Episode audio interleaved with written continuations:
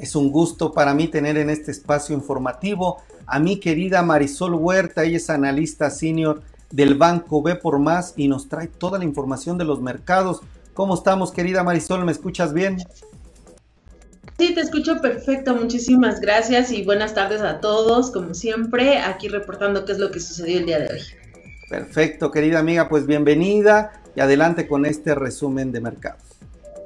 Pues mira, te comento que el día de hoy los mercados financieros finalizaron ya eh, con variaciones marginales. La verdad es que son variaciones en promedio de 0.5% y todo fue en relación a lo que dijo la Fed. Recuerdas que había iniciado ayer la Reserva Federal de Estados Unidos, el principal banco central, eh, una junta en la que estaban tomando una decisión, estaban analizando cuál sería el comportamiento de las tasas de interés en el corto plazo.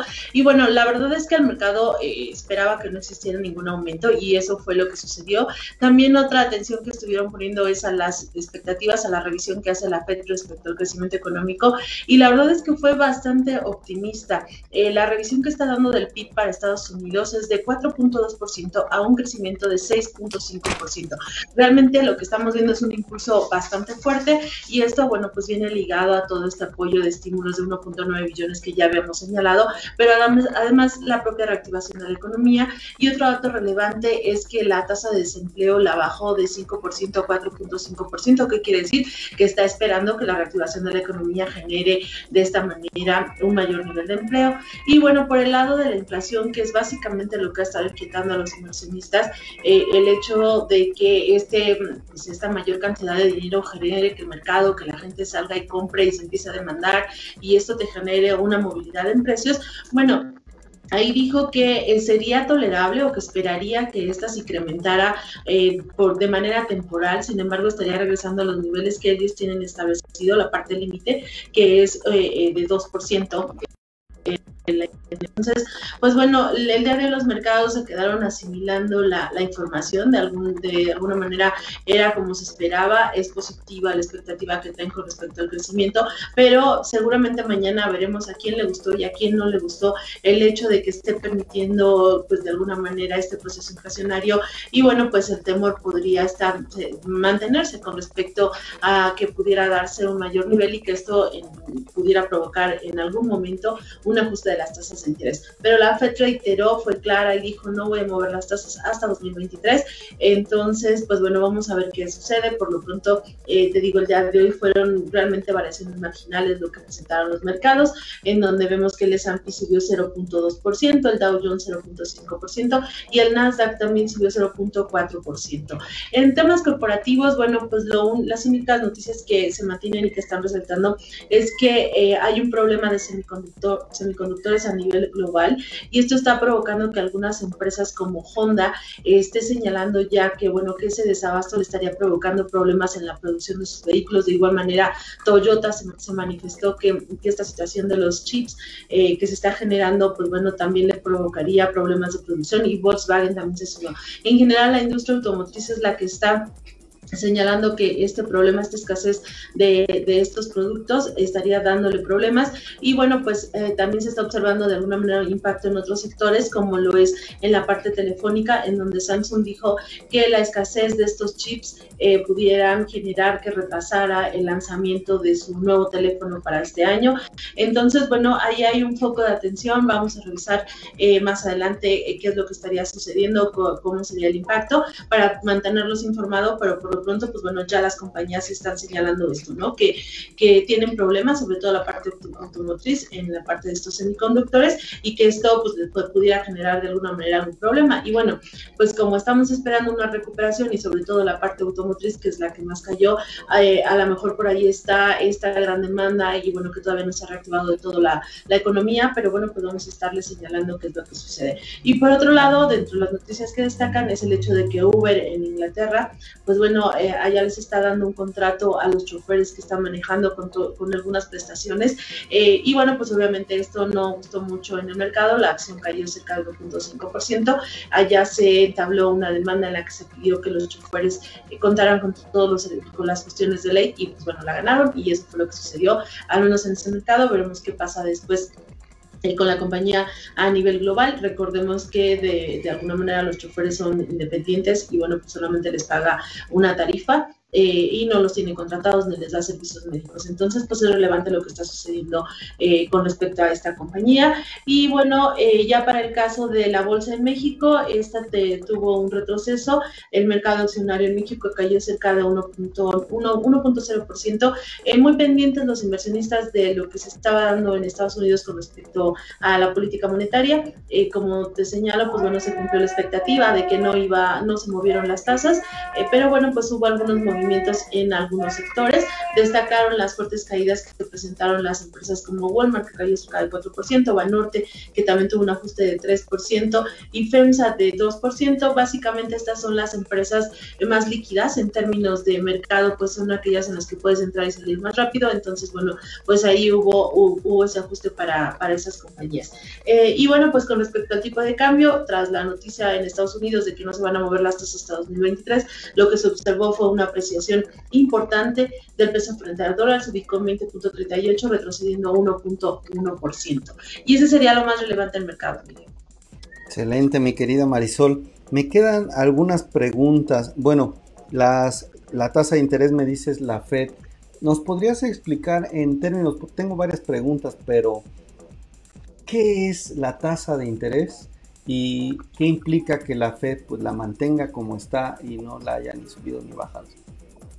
Mira, la tasa de interés, bueno, es básicamente la tasa líder, eh, que, que, de alguna manera es un mecanismo de política monetaria que se tiene para controlar el tema de la inflación. Si no existiera como Banco Central de alguna manera un apoyo para la población, tendríamos a lo mejor un incremento de precios de forma generalizada y ellos con lo que controlan, eh, digamos, el tema de la inflación es con la tasa de interés. Con el tema de la pandemia, eh, las tasas de interés se fueron a la baja, permitiendo que las empresas pudieran financiarse y a su vez también se consiguieran créditos. Recuerda que muchas empresas, pues bueno, eh, cerraron eh, y una forma de ayudar a la población es mantener las tasas estables, porque si te suben, pues bueno, digo, nosotros a veces queremos verlo un poco en la parte terrenal, pero digo, nuestras tarjetas de crédito no, no es que veamos esa baja, pero sí recuerda todas las operaciones, todos estos créditos que las grandes compañías piden y que bueno, que por las cuales se tiene que estar pagando una tasa, el hecho de que les bajes es un ahorro para las compañías en temas de, interés. O sea, si tienes un crédito de 100 mil millones, etcétera, estás pagando intereses por 10 mil o 30 mil o lo que sea, que te bajen uno o dos puntos, ahí es donde ves realmente el ahorro. Entonces, como medida de apoyo el año anterior por la pandemia, la Reserva Federal y todos los bancos del mundo bajaron sus tasas. En México también se bajaron las tasas de interés. Recuerda que también estamos en niveles de 3.75% y este y en Estados Unidos están en un rango de 0 a 0.25%. Entonces, se estaba esperando que se mantuviera esta situación. Eh, de alguna manera que se reactive la economía, que se vean datos reales de recuperación. Ahorita lo que hemos estado platicando es las perspectivas son de que la economía va a crecer 5%, 6%, pero bueno, tenemos que ver los datos duros. Los datos duros es cuando ya sucedió el hecho, es decir, que en el primer trimestre, en el segundo trimestre, efectivamente la economía creció de esa manera. Eh, lo que se está señalando es que con el impulso que se está dando en la economía de Estados Unidos, la gente va a salir a comprar. Entonces, eso provoca que se demanden los productos ante una mayor demanda, a veces lo que se provoca es un incremento en el precio. O sea, si tú vas y buscas un producto y lo estás demandando fuerte, eso genera inflación. Entonces, bueno, para que esto no suceda, piensa como Banco Central, eh, lo, que, lo que piensan es que subiría la tasa. De alguna manera hace que la gente se contenga, que ya no salga a comprar como loca, este, para, que, para estar controlando el nivel de precios y es un mecanismo que tiene. Entonces eso es lo que está preocupando de alguna manera a los inversionistas, todos aquellos que pidieron créditos para solventar, estás esperando pagar una tasa y que de pronto te la suban, pues no, no es muy sano. Las mayores empresas que se el año anterior son las tecnológicas, que fueron las que mayor repunte tuvieron y es por eso que hemos estado viendo este temor de que cuando se ve que la tasa de los bonos en Estados Unidos sube, las acciones de tecnología son las que bajan por, por ese temor de que te vayan a subir la, tasa de interés. Y bueno, el representante de, todos los países, que son los bancos centrales, en este caso la FED, eh, señaló el día de hoy que la iba a mantener en esos niveles, al menos hasta 2023. Eso da estabilidad en las proyecciones de las empresas. Eh, Marisol, tal vez eh, siguiendo abonando en esta sencillez que nos creo que nos está quedando claro con toda esta explicación que nos das, Perdón la interrupción, permítame interrumpir para también aclarar algunos puntos, pero esta tasa de interés es, eh, o esta tasa de referencia, la Fed, bueno, todos los bancos o, los principales entidades financieras la toman en cuenta para mover sus tasas, eso me queda claro, pero esto impacta de manera directa a la Fed, o sea, ellos eh, simplemente la función es, ellos establecen esta tasa de interés, pero no tiene un impacto directo en algún tipo de préstamo o préstamos de países. ¿Cómo está en eso? Eh, no, definitivamente sí, porque todo lo que se consigue, o sea, si yo, si mi tasa de referencia, que es esa de 0%, yo como banco voy a emitir un bono, voy a cobrar una tasa de interés, utilizo el 0 más un porcentaje, que es obviamente lo que ganan los bancos, o la representatividad te sube 0.5, te suben uno o dos puntos base, entonces tú estás pagando, eh, digamos, en México, cuando tú consigues un crédito, dices TIE más 5 puntos o CETES más 5 puntos, es la tasa de referencia, lo que están los CETES el 4% más 5 puntos ya son 9%, y estimas eh, este, tus flujos que vas a estar pagando de alguna manera esa tasa de interés. Cuando esa tasa líder te sube, lo, que está subiendo también es, eh, si tenías 9%, si te suben la tasa de referencia, pues a lo mejor a 1% estás pagando 10%. Y entonces sí te impacta, impacta a todas las empresas, impacta a todos los instrumentos, sobre todo en el mercado de bonos, este, es donde te, te, afecta directamente, ¿no? Y de ahí se derivan todos los préstamos. Por último, este tema de los semiconductores. O sea, se trata de estos semiconductores, me viene a la mente como estos pequeños dispositivos que se utilizan para pues, todo el tema tecnológico, aparatos. Eh, son eso, es lo que está faltando, por eso incluso para, van a parar plantas, producciones, estas empresas, sí son estos dispositivos, eh, Sí, es toda la parte de chips y semiconductores con lo que tú haces que los autos, este, pues toda la inteligencia que traen los automóviles, este, ya sabes que ahorita ya, pues bueno, el GPS, la misma computadora referenciada a, todo su sistema operativo del carro, este, que esté operando las puertas, etcétera, eso es lo que les está faltando. Hay una escasez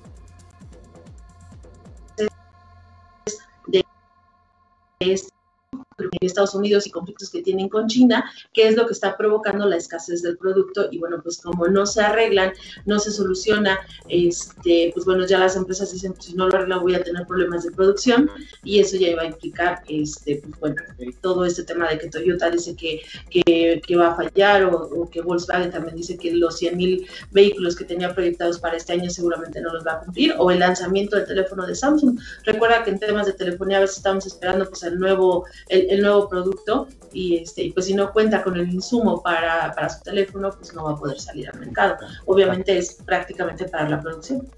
Perfecto, pues te agradezco toda esta información financiera, lo que está pasando en las bolsas, en el mundo corporativo, también a nivel global. Marisol Huerta, analista senior del Banco de Por Más. Te esperamos mañana, estimada amiga, y muchas gracias. Que tengas buen miércoles. Este, que estén muy bien, hasta luego, vuelta tarde.